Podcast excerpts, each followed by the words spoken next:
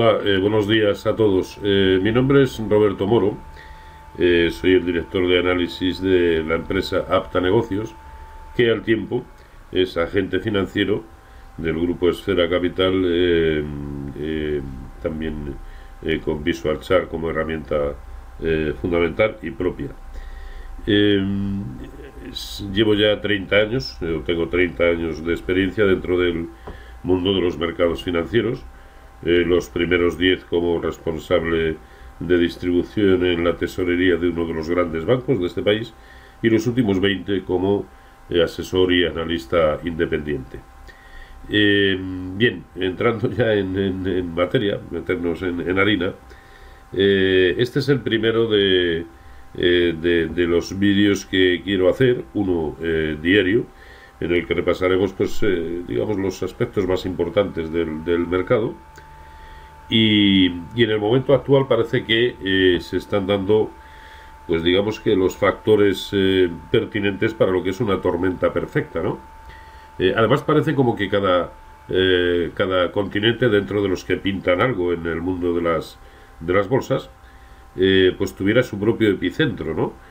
si miramos a Asia es evidente que, que el factor desencadenante eh, eh, o elemento principal es eh, China, no solamente por la guerra arancelaria que mantiene con Estados Unidos, sino porque los últimos datos en cuanto a la evolución de su economía pues no parecen demasiado bollantes, sobre todo los últimos conocidos de producción industrial, aunque ya nos gustaría en el resto de países que alguna vez a lo largo de su historia hubieran presentado datos similares, ¿no? Pero no son los que, los que corresponden a la evolución anterior, para la locomotora de la economía asiática y, mundial. Eh, por otro lado, en, Estados Unidos, pues es evidente que eh, vamos, en Estados Unidos, en, América, es evidente que el factor desencadenante al tiempo vuelve a ser la guerra comercial entre Estados Unidos y, China, eh, pero también los problemas derivados de una curva de tipos ya invertida entre un 2 años y un 10 eh, años, incluso un 30 años. Eh, es decir, eh, ahora mismo es, se paga menos interés o, más en negativo un 10 años que un 2 años. La última vez que eso sucedió, que fue en 2007, recuerdan que derivó en una, en una recesión. ¿no?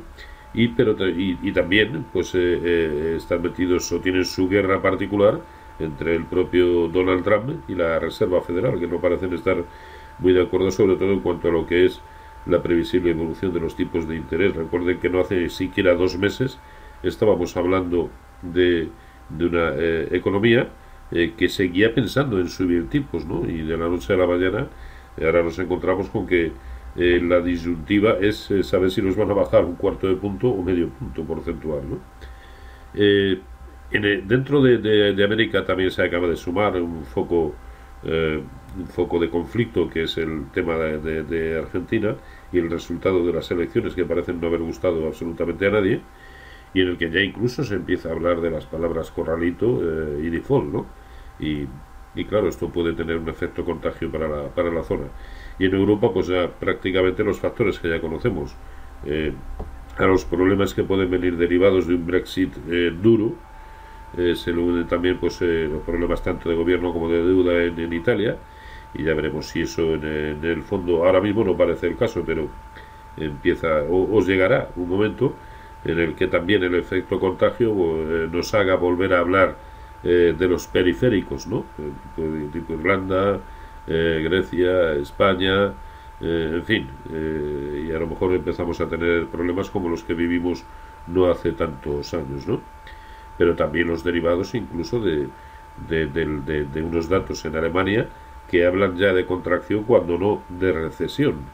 Eh, añadidos también a los que hemos conocido esta misma semana, un dato de confianza del consumidor en mínimos desde el año 2012. Todo ello eh, hace un cóctel explosivo que a lo mejor necesita aún de un detonante tipo eh, Lehman Brothers en 2008, pero que desde luego no hace albergar demasiado optimismo respecto a la evolución ahora mismo de las, de las bolsas. No, no hay más que ver que el VIX, el índice del miedo sobre el SP500, está ya por encima de 20, que es el nivel que empieza a marcar la frontera del, pánico. ¿no?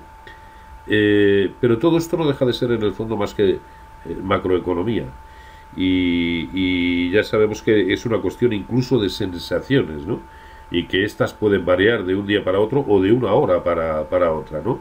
Incluso eh, quien hoy por hoy quiera seguir encontrando argumentos para justificar un escenario eh, de una continuación de, de, del escenario alcista en las bolsas, pues lo va a encontrar, los va a encontrar.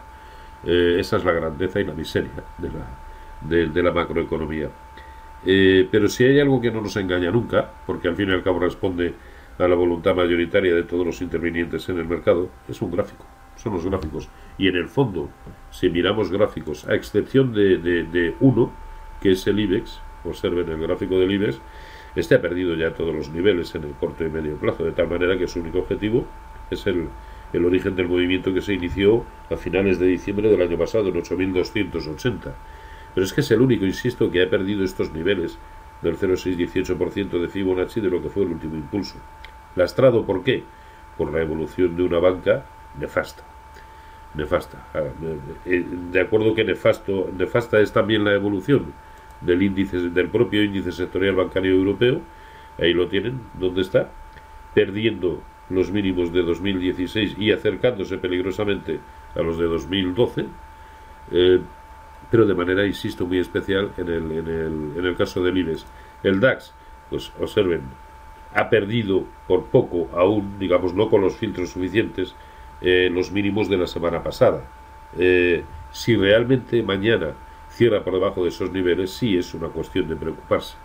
O si vemos a un Eurostox 50, que es este en gráfico semanal, que pierda los mínimos de, principios de junio eh, y, por lo tanto pérdida en precios de cierre de la zona de 3.275 también empezarían a resultar preocupantes. Pero si esto lo, lo, llevamos a los índices americanos, e insisto, a pesar de las sensaciones negativas que ahora mismo tenemos, aquí no ha pasado nada. Observen ayer el precio de cierre del Dow Jones, prácticamente los mismos precios de cierre de los mínimos de la semana anterior.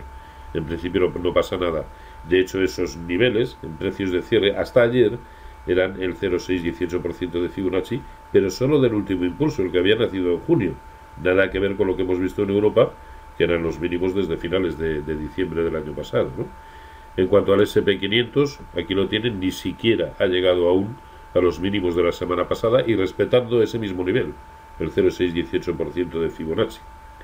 O el Nasdaq 100, ahí lo tienen, que hasta ayer incluso estaba prácticamente equidistante de niveles que podrían empezar a suponer una reanudación del escenario alcista o cuando menos de neutralidad, de los que podrían empezar a suponer un escenario efectivamente correctivo.